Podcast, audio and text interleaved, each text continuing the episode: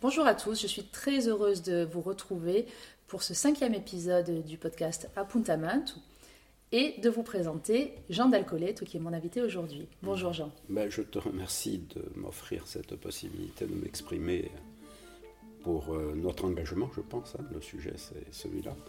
Et euh, donc, nous, euh, que dire de notre engagement? Ben, C'est un engagement militant. nous sommes dans le milieu associatif, singulièrement de la diaspora, sur la, région bucco-rhodanienne et Provence-Alpes-Côte d'Azur. Et nous avons donc une maison de la Corse à Marseille qui euh, a au moins trois missions. Hein. La, première, c'est d'être un pont entre le continent et la Corse. Souvent, nos, aînés, nos anciens, quand ils débarquaient sur le continent, effectivement débarquaient à Marseille. C'est le, port de la Méditerranée, la porte de l'Orient aussi. Ils se débarquaient, mais ils en partaient aussi pour euh, les colonies. Donc euh, Marseille, c'était un passage. C'était une porte. Alors, euh, donc Jean d'Alcolette, tu vis entre Marseille et la Corse, hein, puisque tu as, tu as, fait toute ta carrière sur le continent, toute une carrière dans la police nationale, euh, des années 70 jusqu'en 2012, où tu, as, où tu as terminé en tant que commissaire divisionnaire. tout à fait. Euh, et depuis, tu es un jeune retraité qui multiplie les engagements. Le, au sein du monde associatif et toujours bien sûr au service de la Corse. Alors depuis euh, les Bouches du Rhône, mais, mais tu rayonnes au travers de nombreuses associations. Alors tu es le président de la Maison de la Corse à Marseille. Tu es également membre du conseil d'administration de l'association Corsica Diaspora. tu es également depuis peu, depuis que c'est, que c'est permis maintenant, membre du CESEC, puisque tu y représentes les Corses de l'extérieur. C'est une nouveauté. Également membre, j'allais dire, depuis toujours euh, de l'archiconfrérie Saint-Joseph de Bastia, puisque tu es un enfant du quartier Saint-Joseph de Bastia.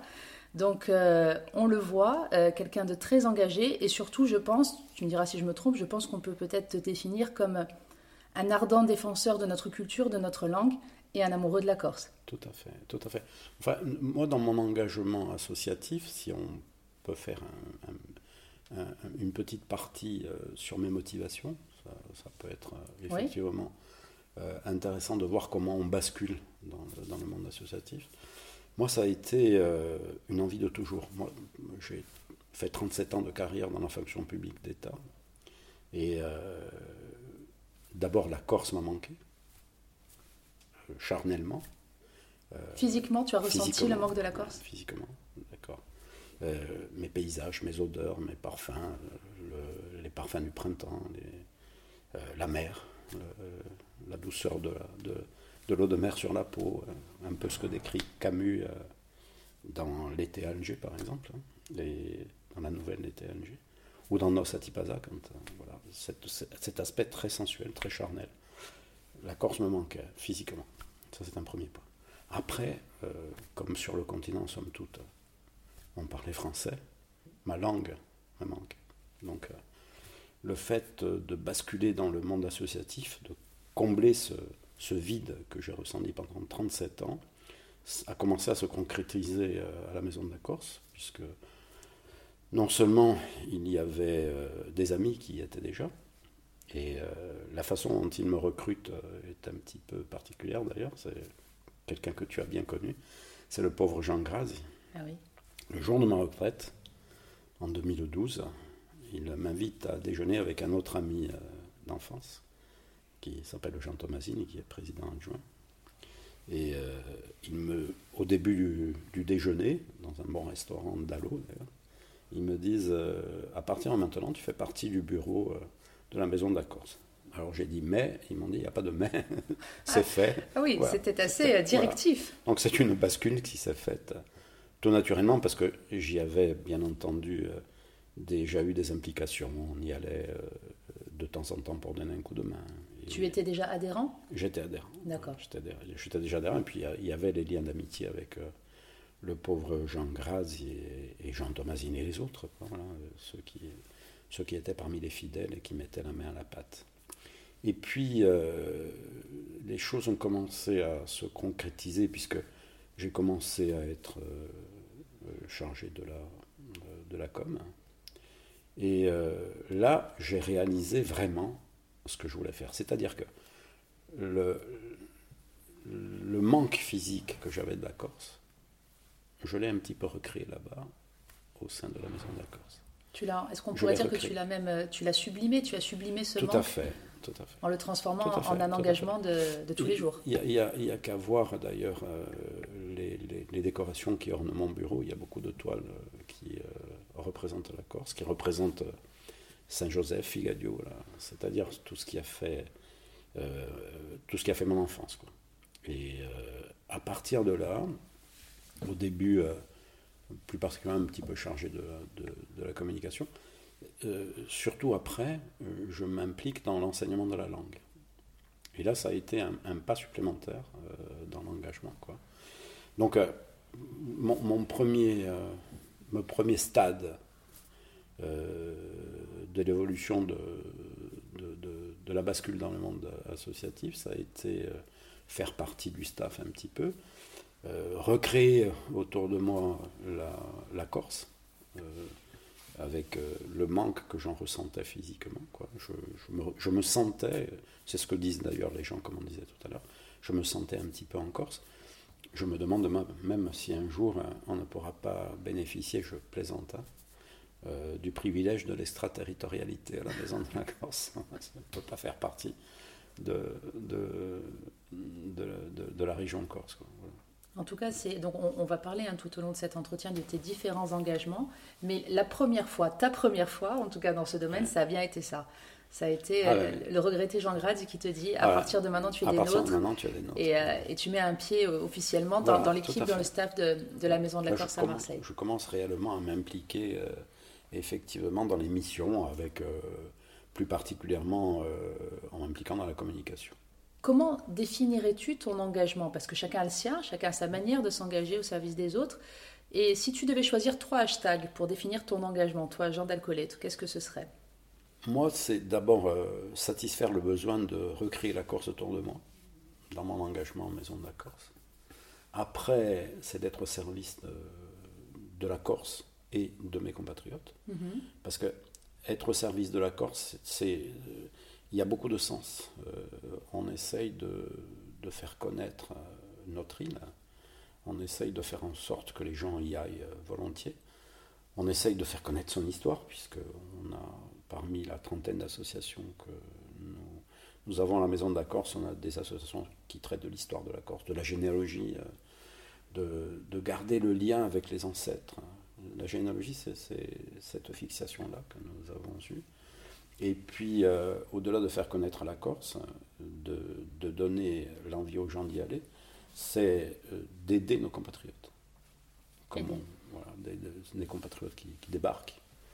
Euh, pendant pendant la crise, par exemple, on a vu la situation de, certains de nos compatriotes qui, étant dans le monde artistique, n'avaient plus aucun revenu. Hein. Il était tout naturel qu'on qu'on essaye de les aider. Bien sûr. ça, a été. Euh, c'est euh, donc euh, travailler pour la Corse, travailler pour les Corses, et puis travailler pour la Corse, ça doit être étendu également à, la culture. La culture, c'est très important dans ton engagement. Ah la, culture, la, langue, ça, ça la revient. La culture, la langue, c'est très, très important. C'est très important.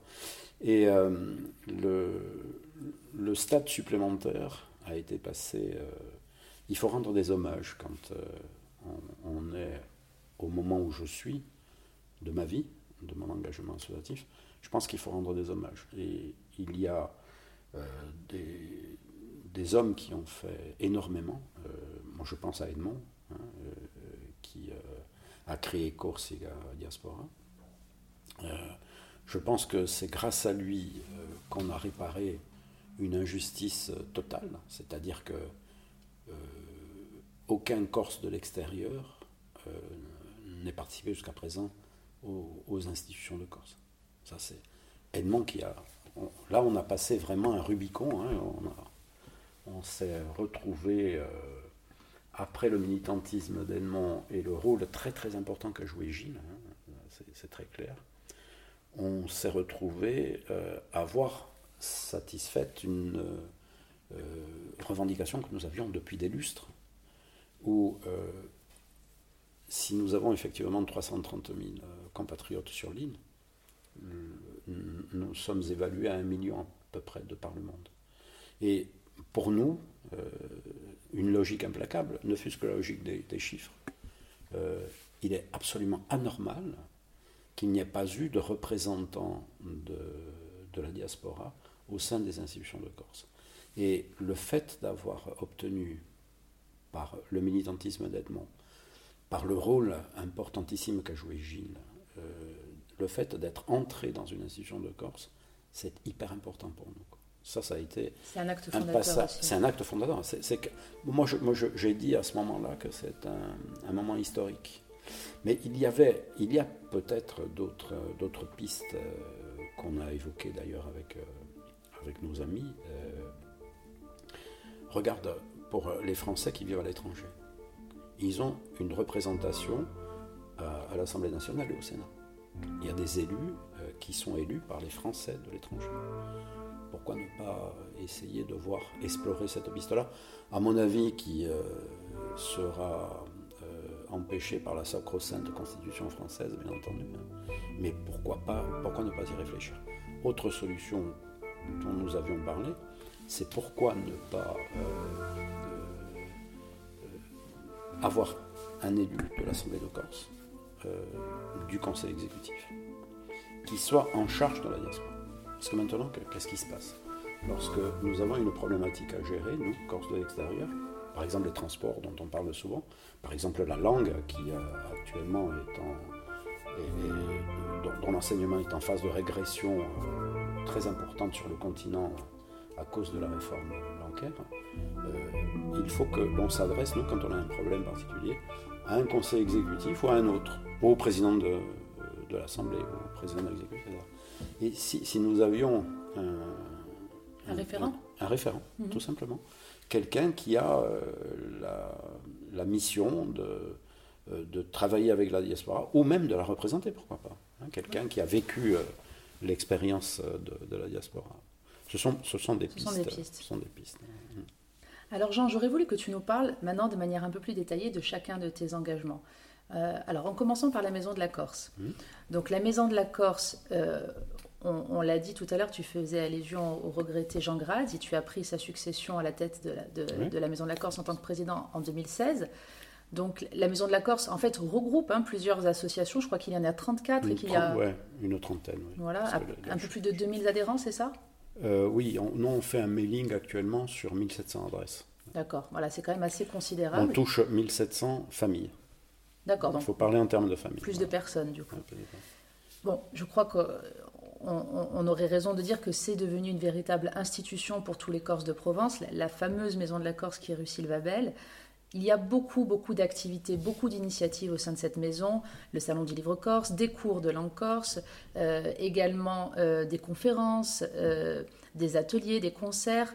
Vous êtes le véritable trait d'union qui unit les Corses de l'extérieur et ceux qui sont restés sur l'île et qui travaillent ensemble à la construction de son avenir. Est-ce que tu peux nous en dire un petit peu plus donc sur, sur ce bouillonnement, sur tout ce qui se passe à la Maison de la Corse? Alors déjà, la Maison de la Corse, n'est pas une génération spontanée. Il y a eu euh, depuis très longtemps une, euh, tentative de regrouper euh, les associations, pour le moins à Marseille. Ça, a été un véritable besoin hein, de, de se regrouper, de créer peut-être même des groupes de pression. Dieu sait si nous sommes, nous, exercés à l'art de la politique. c'est une passion. C'est une passion dans notre, dans notre île, c'est une passion. Hein. Et donc, la première maison de la Corse créée par Bastien Lech est très politique. Mhm. C'est pour ça que j'en fais, j'y fais une petite référence. Bastien Lech, c'était un proche de, de Gaston Defer, quand euh, Gaston Defer, euh, euh, en 81, prend le ministère de l'Intérieur,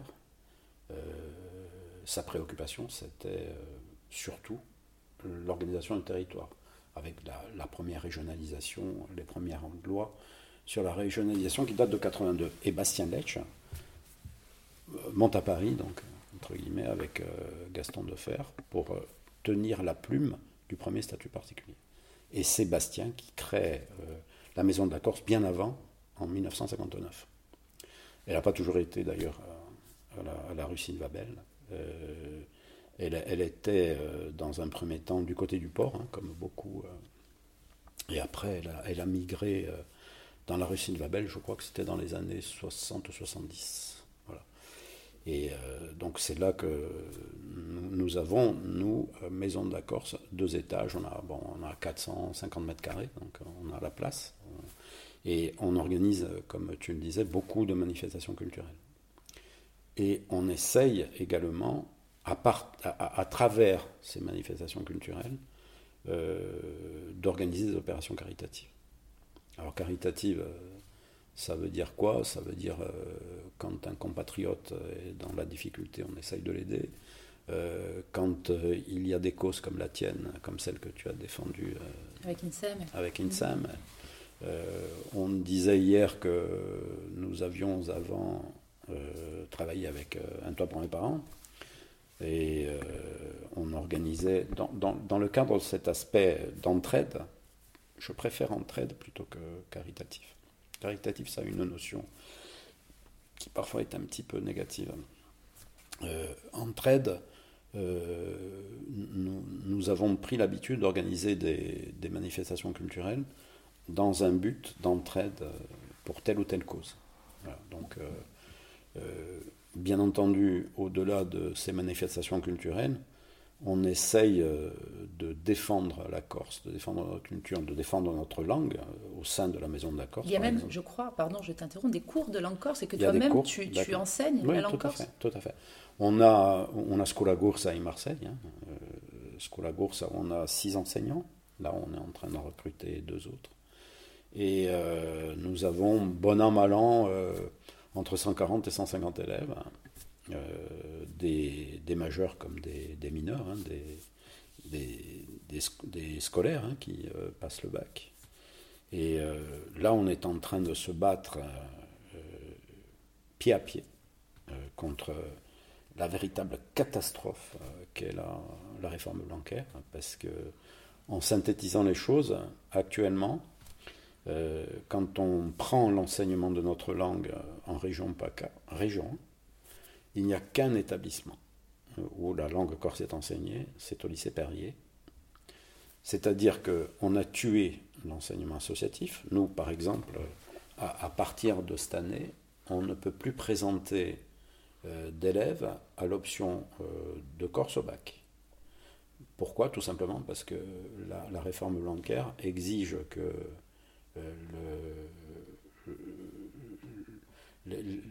la préparation du bac euh, qui est faite en contrôle continu en première et en terminale, la réforme bancaire exige que les notes euh, qui vont faire partie des notes du bac soient euh, mises par un prof certifié.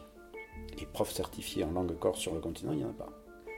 D'accord, donc maintenant ton combat, c'est de pouvoir recruter un, professeur certifié. Tout à fait. En fait, recruter, ça va être difficile puisque ils ont déjà de la peine à satisfaire la demande sur l'Académie de Corse. Mais de faire venir un enseignant certifié pour euh, faire les contrôles euh, des élèves de première et de terminale pour, que, pour que les notes qu'il va mettre lui soient effectivement prises en compte par le bac. Et c'est ce que nous sommes en train de, de, voir avec la collectivité de Corse qui a bien entendu euh, l'oreille très attentive et très bienveillante pour nos demandes. Hein nous avions déjà préparé les choses puisqu'il y avait déjà un enseignant qui venait. Euh, moi, j'enseignais jusqu'à cette année à Lacordaire, dans un collège privé catholique des dominicains. il venait déjà pour euh, compléter mon enseignement de fond. Je préparais les élèves seconde, première et terminale à, l'épreuve orale. À l'époque, il n'y avait mhm. plus qu'une, il y avait qu'une épreuve orale. Et euh, moi, je, je, préparais les textes, je les préparais aux textes qu'il devait passer au bac, et lui faisait un cours de phonologie euh, euh, très pointu.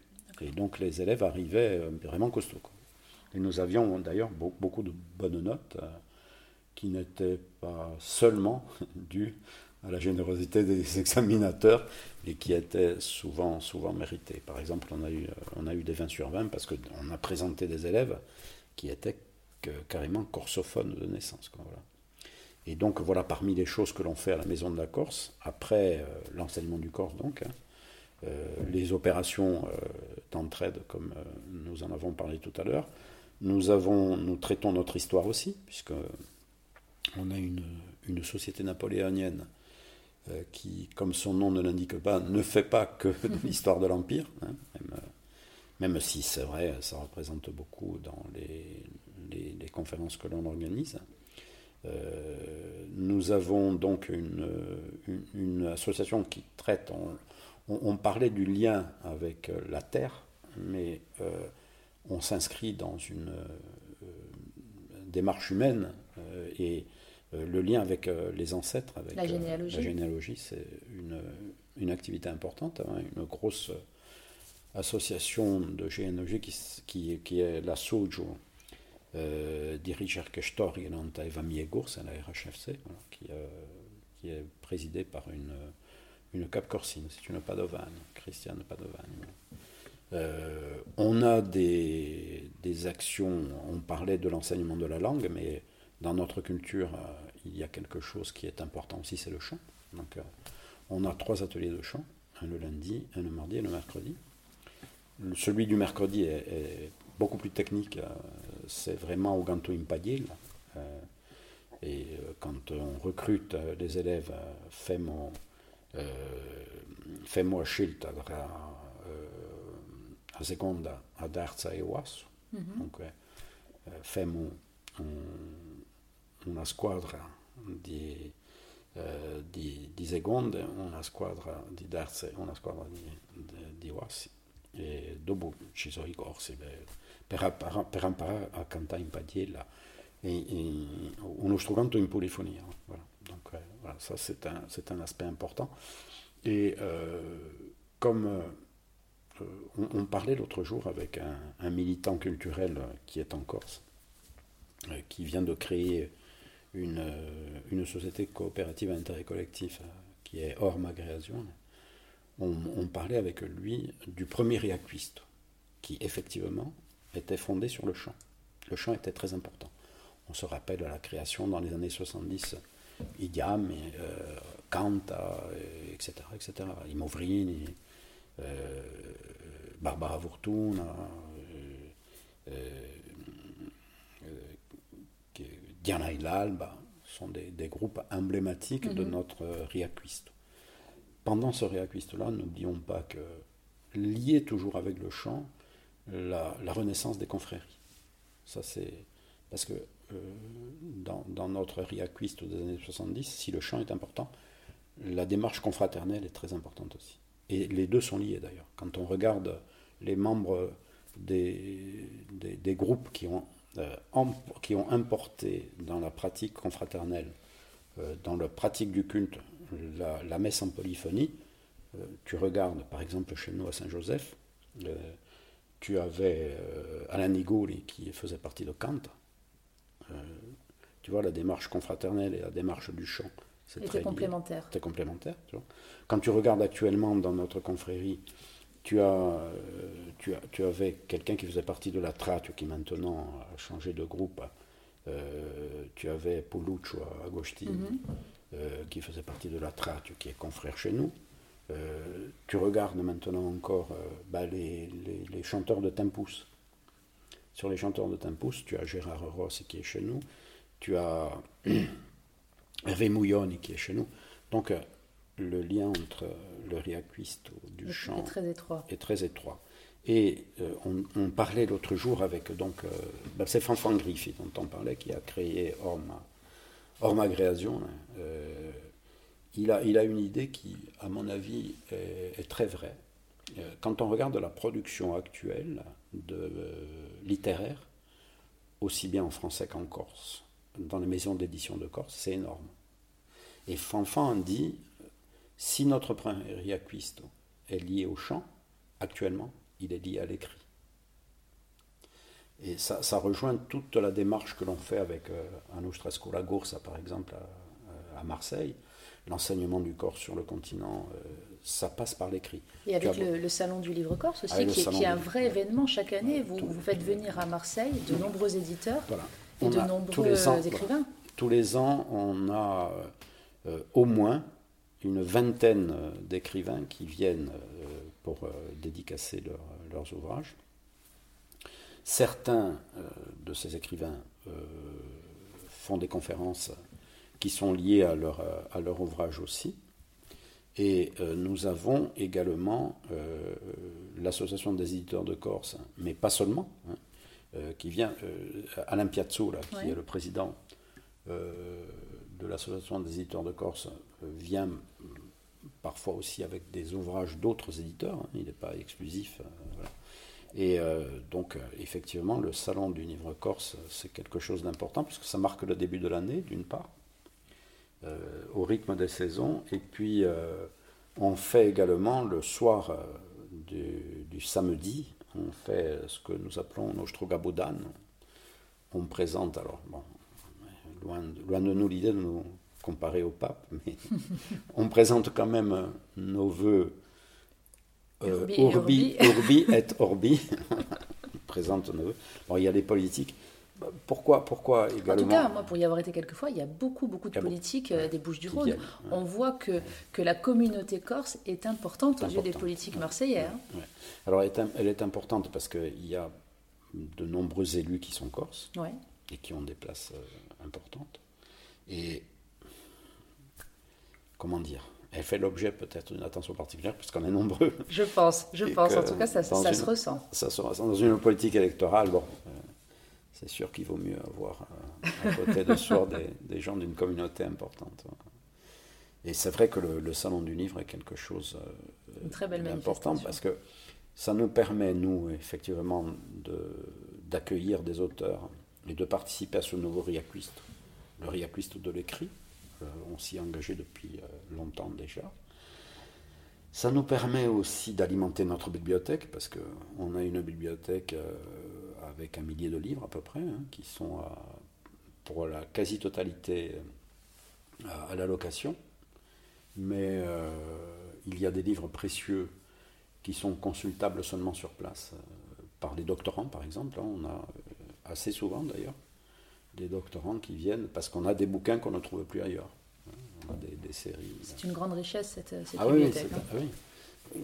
On, en revient à cette idée du riaquiste ou de l'écrit, on est en plein dedans. Oui, oui, tout à fait. Alors Jean, tout à l'heure tu faisais allusion euh, à l'archiconfrérie.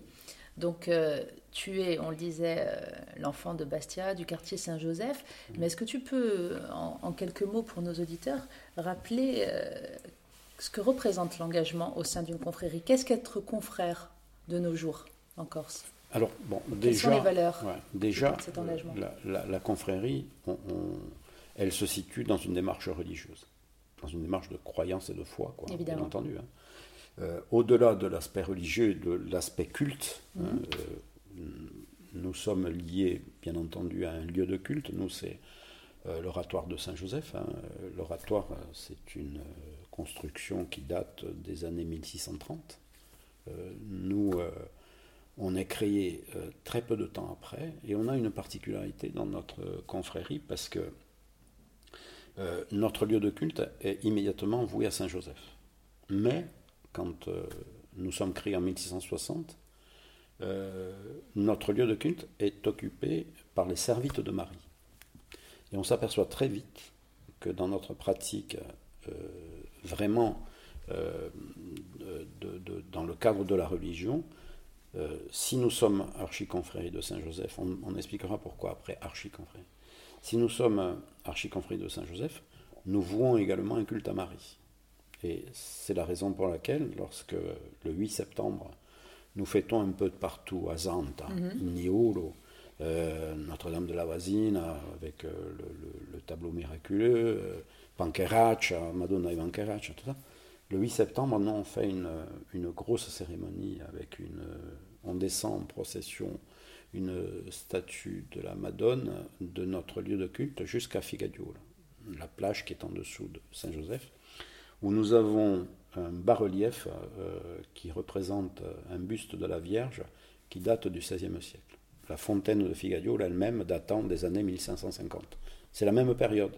Les servites de Marie, euh, la création de la confrérie vouée à Saint-Joseph et en même temps la, le, le, culte voué à Marie aussi. Voilà, donc c'est peut-être la particularité de notre confrérie. Donc l'aspect religieux, c'est important, bien entendu, la foi. Hein. Euh, parfois, il y a des, des, gens qui ne perçoivent pas totalement euh, cet aspect-là de foi et qui disent oui, bon, c'est bien, c'est la tradition. Non, non, c'est pas vrai. Le confrérie, c'est pas la tradition. Oui, on n'est pas dans le folklore. On vit la foi. on n'est pas dans le folklore. Il y, a, il y, a, un réel vécu. Euh, ne fût-ce que dans la participation au culte, hein, quand on chante la messe, ce n'est pas que de la polyphonie. C'est l'expression de, la foi. Bon. Après, la confrérie, euh, comme son nom l'indique, c'est la fraternité. Donc euh, c'est vrai qu'on a l'aspect religieux, mais au-delà de l'aspect religieux, on met vraiment en pratique euh, le message de l'Évangile. Nous, on pratique l'amour et la fraternité. Et l'aide de son prochain. Et l'aide de son prochain. Et on, on, le voit par exemple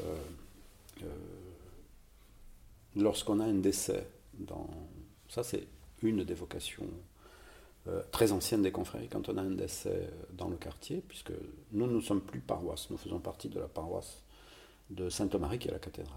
Et euh, lorsque nous avons un décès dans le quartier, disons, hein, quartier élargi, hein, euh, le, défunt est entreposé à l'église, hein, cercueil ouvert, et les visites de condoléances se font à l'Église. Et on allège comme ça.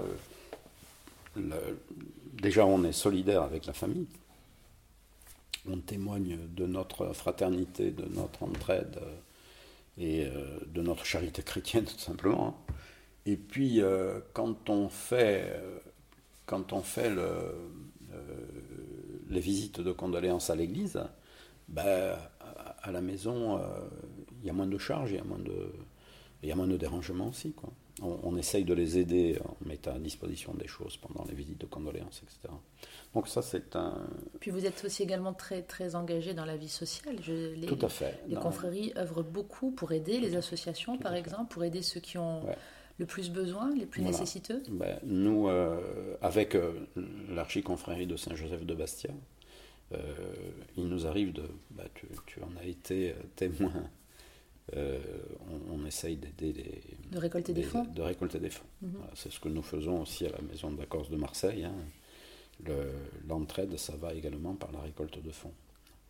Et euh, on, me disait pourquoi archiconfrérie Parce que, en fait, une confrérie devient archiconfrérie lorsqu'étant parrainée euh, par une archiconfrérie vouée au même saint, elle est reconnue par le, le Vatican. Nous, nous nous avons été parrainés par euh, une archiconfrérie de Saint-Joseph de Beauvais, mhm. donc, dans, les années 1870. Voilà, donc euh, la démarche confraternelle. Très importante.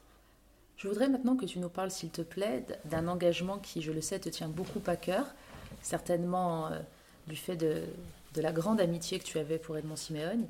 Alors je voudrais maintenant, Jean, que tu nous parles euh, d'une démarche qui te tient beaucoup à cœur, certainement euh, qui est liée à la grande amitié que tu avais euh, pour le docteur Edmond Simeone. C'est l'association Corsica Diaspora qui a été créée en 2004, alors qui regroupe les Corses du monde entier, comme son nom l'indique, et qui met en place de nombreuses actions. vous vous êtes d'ailleurs même mobilisé de manière très spontanée, très rapide pendant la crise de la Covid, pendant le confinement, pour récolter des fonds, pour aider les soignants. Est-ce que tu peux nous parler de cette très belle démarche? Bah, euh, nous, cette démarche de Corsica Diaspora, elle est venue tout à fait naturellement hein, par, euh, par Edmond. Et euh, comment ne pas y adhérer déjà? C'était difficile pour les gens qui étaient impliqués dans une démarche associative de ne pas adhérer à la démarche du, du pauvre Edmond. par ailleurs, quelque part, Edmond, il euh, il répare une injustice. Quelque part, Edmond, il rétablit une euh, égalité. Euh, moi, et peut-être y a eu, en as-tu été témoin, nous avons des, compatriotes, il ne faut, faut pas le nier, qui sont quelque part dans la négation de la diaspora. Oui, mais ils sont partis, ils ne sont pas restés. Nous, ici, on a souffert, eux, ils sont partis pour se remplir les poches, etc., pour bien manger là-bas, à l'extérieur. Il y en a qui ont fait fortune et tout ça. C'est vrai qu'il y a parfois des a priori, aujourd'hui encore sur la diaspora, et sur les Corses de la diaspora qui reviendraient l'été, nous donner des leçons, mais qui le reste du temps ne sont pas là. C'est vrai qu'on entend encore beaucoup ce genre de choses. Euh, s'il ne faut pas être euh, exclusif, euh, il, y a, il y a des gens qui sont difficilement fréquentables partout. Hein. Tu as, as, des gens qui parfois reviennent avec une, comment dire, euh, un manque de respect, tout simplement. Hein. Il y en a qui arrivent euh, comme s'ils étaient en pays conquis, etc. Bon, euh, je ne pense pas que ça représente la majorité quand même.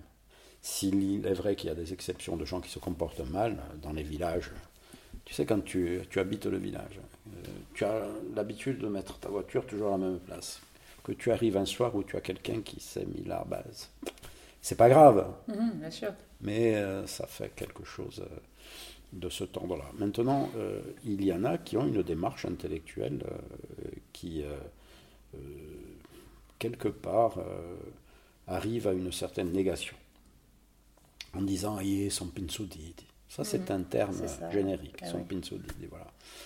Et on l'a rencontré même parmi nos, nos, collègues. Hein, Et alors maintenant, que dire ces compatriotes qui ont une vision? D'abord, c'est que les, Corses de la diaspora, c'est des Corses. Très attachés à leur île. Très, attachés, à leur île. Moi, je, il y a un exemple. Euh, il y a euh, une famille vivonne qui est à Porto Rico. Porto Rico, euh, dans les années 1850, c'est une d'obédience espagnole, il faut mettre en valeur la terre et euh, les, gouvernants euh, offrent des terres à ceux qui veulent les exploiter. Et il y a un appel d'air qui se fait notamment dans le Cap, hein, euh, du côté de Cisco par exemple. Mhm. Et tu as des, des, Cap Corsins qui partent là-bas, qui font fortune, effectivement. Bon. Ces gens sont partis en 1850 ont-ils cessé d'être corses pour autant? Pas du tout. ils ont toujours entretenu des liens avec cette île, ils sont revenus. Tu regardes, alors les témoignages, c'est, ils sont du point de vue architectural. Tu as les maisons des Américains mhm. dans le Cap. Dans le Cap, bien dans sûr. le Cap, notamment à Cisco, par exemple. Ils entretiennent le lien avec la famille, parce que les familles euh, qui ont des membres à Porto Rico, elles sont toujours présentes. notamment, on parlait de, des Vivoni. Euh, le, maire actuel de Cisco, Angiolo Bedrovivone, euh, a un cousin qui s'appelle Enrique, qui est à Porto Rico, qui est prof d'architecture, qui vient régulièrement. Il a même fait une étude avec ses étudiants sur l'architecture particulière des maisons d'Américains. Et ce lien, même s'il est ancien, il existe toujours. Il perdure, il, ne s'est pas distendu. pas Et alors justement, quel est le rôle de l'association? Comment fait l'association pour arriver à maintenir ce lien, voire à le développer et à, faire en sorte que tous les Corses qui sont dispersés aux quatre coins du monde eh bien, puissent ensemble mener des actions, puissent ensemble peut-être créer des réseaux? C'est bien ça bah, l'objet de l'association? C'est le, le, le, grand, le grand mot, c'est le réseau. C'est ce qu'on essaye de faire, nous, là, actuellement, avec euh, la signature de ta, de, ta motion pour euh, la prise en compte du deuxième parent, etc. C'est le réseau. On essaye de se battre tous ensemble et d'être les plus nombreux possibles. plus nombreux possible. Et puis, euh, cette, le, comment euh, le fait la diaspora Ils, ont monté des applications informatiques qui sont formidables. Un annuaire, je crois, c'est ça Chacun peut se référencer où qu'il se trouve. On peut, où, que tu te trouves, tu peux avoir un lien avec la Corse par cet annuaire-là, tu t'inscris, tu dis ce que tu fais, et ça peut donner lieu d'ailleurs à, des... Euh, à des mouvements dans les deux sens, hein, euh, d'aide, quand euh, par exemple un étudiant de l'Université de Corse doit faire un stage à l'étranger, Corsica Diaspora, avec le réseau qu'elle a avec les adresses euh, qu'elle peut avoir, peut euh, être l'intermédiaire euh, pour, pour aboutir. Donc, Corsica, Diaspora, c'est un, quelque chose qui, à mon sens, est extrêmement important pour le lien, le lien qui doit rester. On, parlait de, ces Corses de, Porto Rico. J'ai en ma possession des lettres qui sont écrites par un, jeune Vivonne qui quitte, il quitte Cisco en 1856 et il prend le bateau et il raconte quand il arrive, déjà quand il arrive sur le continent, ils, sont, euh, après avoir quitté Marseille, ils sont pris dans un orage abominable, ils sont obligés d'accoster sur les côtes italiennes, après euh, faire escale à Marseille, après ils, ils quittent la Méditerranée euh, par le détroit de Gibraltar pour tracer vers, vers Porto Rico. Et il s'appelle Pedruzanto Vivoni le début de ces lettres. C'est Pedro Zanto Vivon. Et puis après, on s'aperçoit que assez vite, les lettres, au lieu d'être signées Pedro Zanto, elles sont signées à l'espagnol. C'est la faculté de. Mais il continue à écrire des lettres hein, à son village et à sa famille euh, qui est restée. Euh, ils n'auront jamais le lien. Et ils n'auront jamais le lien. Voilà. Ça, c'est quelque chose dans notre culture. Euh, nous avons toujours eu une culture de diasporeux, entre guillemets. Ben, on a assisté à une magnifique conférence. On avait fait au CESEC d'ailleurs, hein. l'une des premières. Alors on, va en parler si tu veux bien, justement, du CESEC, on va y venir. Le dernier de tes engagements, Jean, en date en tout cas, c'est ton entrée au Conseil économique, social, environnemental et culturel de Corse, le CESEC, puisque désormais, la diaspora fait partie intégrante de la communauté corse, en tout cas elle est reconnue comme telle, et un siège lui est réservé au sein de cette instance consultative euh, qui euh, doit émettre des avis sur tous les rapports qui sont proposés à l'Assemblée de Corse. Désormais, elle fait partie intégrante de cette instance consultative qui doit émettre des avis sur tous les rapports qui sont proposés à l'Assemblée de Corse. Est-ce que tu peux nous, dire euh, combien ça a été important pour toi, cette entrée au sein des institutions, de manière officielle? Qu'est-ce que ça a représenté pour le représentant de la diaspora?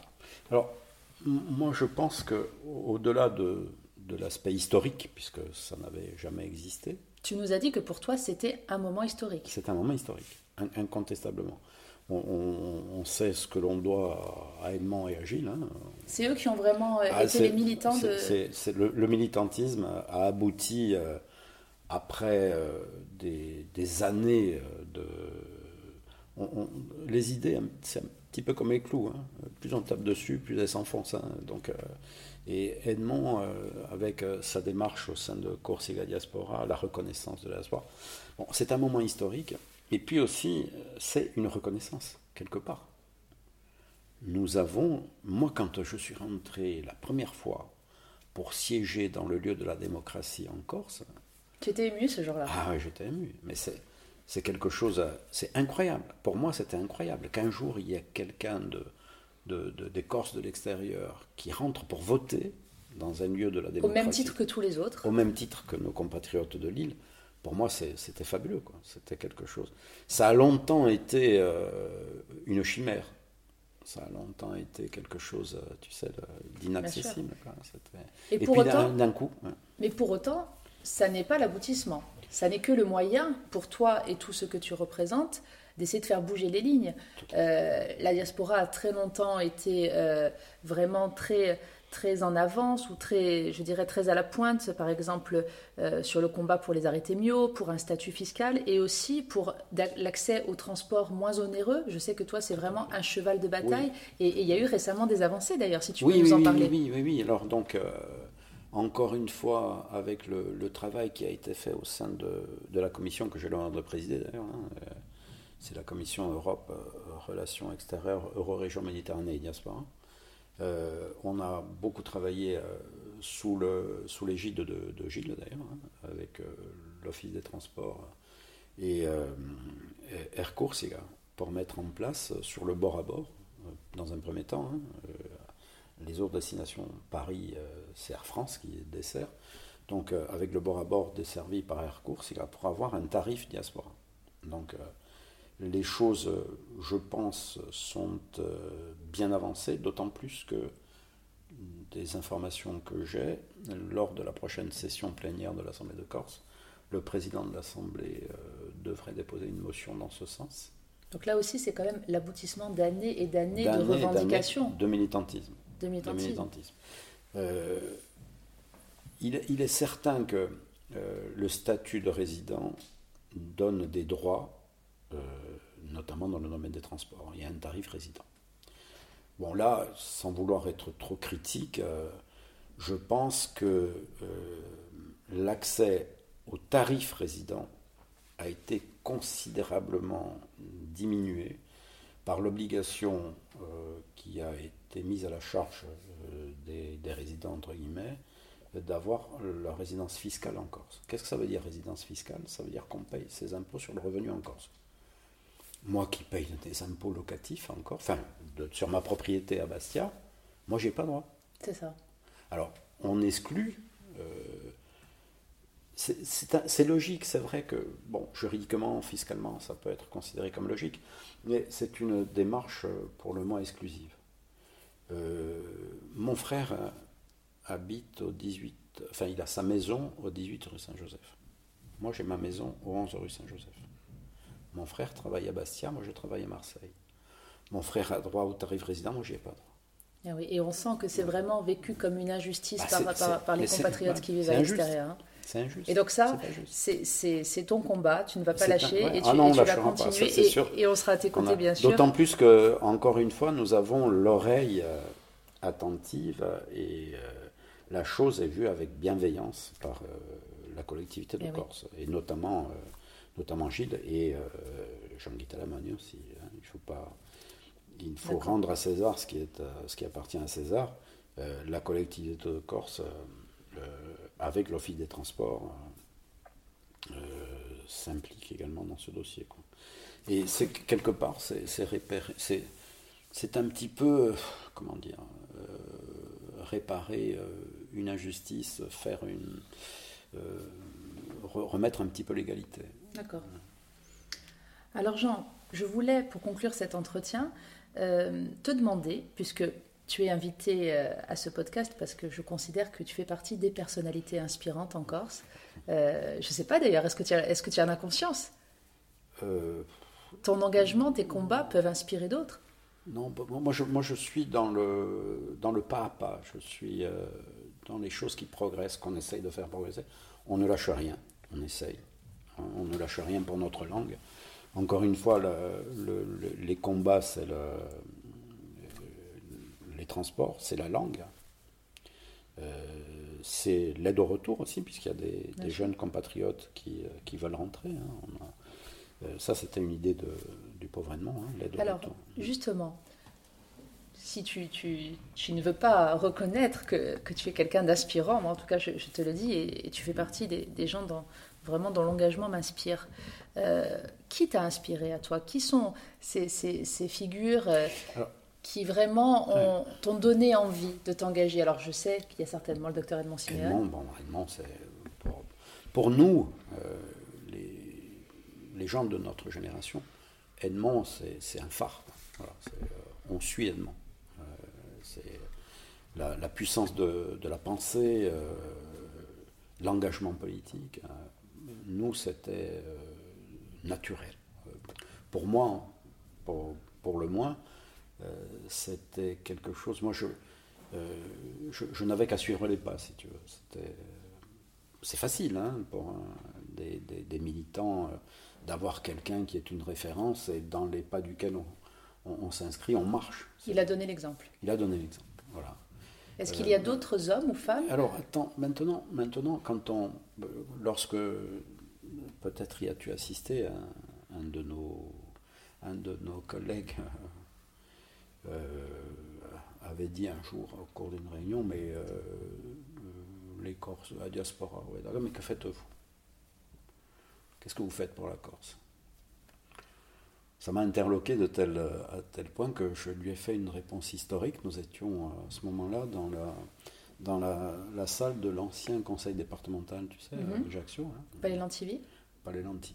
Et il y avait des bustes des personnalités euh, historiques, des, des, personnages pas personnalités, des personnages historiques. Et je me rappelais une conférence que nous a faite Michel Verger-Franceschi, qui, pour débuter sa conférence sur la diaspora, on avait organisé ça au sein du CESEC, avait levé les yeux et avait vu la statue de Saint-Pierre. Saint-Pierre, c'est un, diasporeux. Saint-Pierre, c'est la naissance de la famille Ornan, les maréchaux euh, euh, qui sont encore euh, en place maintenant sur le continent. Il y avait, bien entendu, Napoléon Bonaparte, le buste de Napoléon Bonaparte. Napoléon Bonaparte, plus diasporeux que Napoléon Bonaparte, il n'y a pas. Il part à 9 ans à Brienne et il ne rentre qu'occasionnellement en 80, 91, 92, 93, 1701, bien sûr plus diasporeux que Napoléon Bonaparte, il n'y a pas. Euh, quand euh, tu regardes encore parmi ces bustes, Pasquale Baoli. Pasquale Baoli, moi j'ai fait le calcul au mois près sur la vie de Pasquale Baoli. Il passe plus de temps en Italie, à Naples, en Angleterre et un petit peu en France aussi qu'en Corse. La Corse, telle qu'on l'a conçue, telle qu'on la conçoit elle a été faite par des diasporeux, essentiellement. C'est euh, les personnages importants. Euh. Quand tu vas, quand tu te balades à, Marseille, euh, au pied du panier de Marseille, tu as la place de l'Anche. Mhm. La place de l'Anche, c'est encore, c'est l'Anche. C'est quelqu'un du Cap qui arrive au XVIe siècle, qui commence à travailler dans le, dans l'exploitation du corail, qui après s'implique dans l'arsenal des galères et tout ça. C'est un diasporeux, l'Anche la place de Lanche, très vite, ils arrivent à avoir dans la famille Lanche des grands échevins, c'est-à-dire des maires de Marseille, très vite. Ils arrivent au, je, crois bien que c'est le 16e, au 17e, tu as des maires de Marseille qui s'appellent Lanche. C'est des diasporeux. ils n'ont jamais, ils ont jamais euh, oublié le Cap Corse. Et tu t'inscris donc Et on s'inscrit toujours. Dans la lignée de, ces grands hommes-là. on essaye, on essaye. Eh bien, merci à toi, Jean, pour, euh, pour ce riche entretien, pour ce moment très agréable. J'espère que les auditeurs auront apprécié euh, autant que nous. Et euh, moi, je vous dis à très bientôt pour un, nouvel épisode d'Aputamento.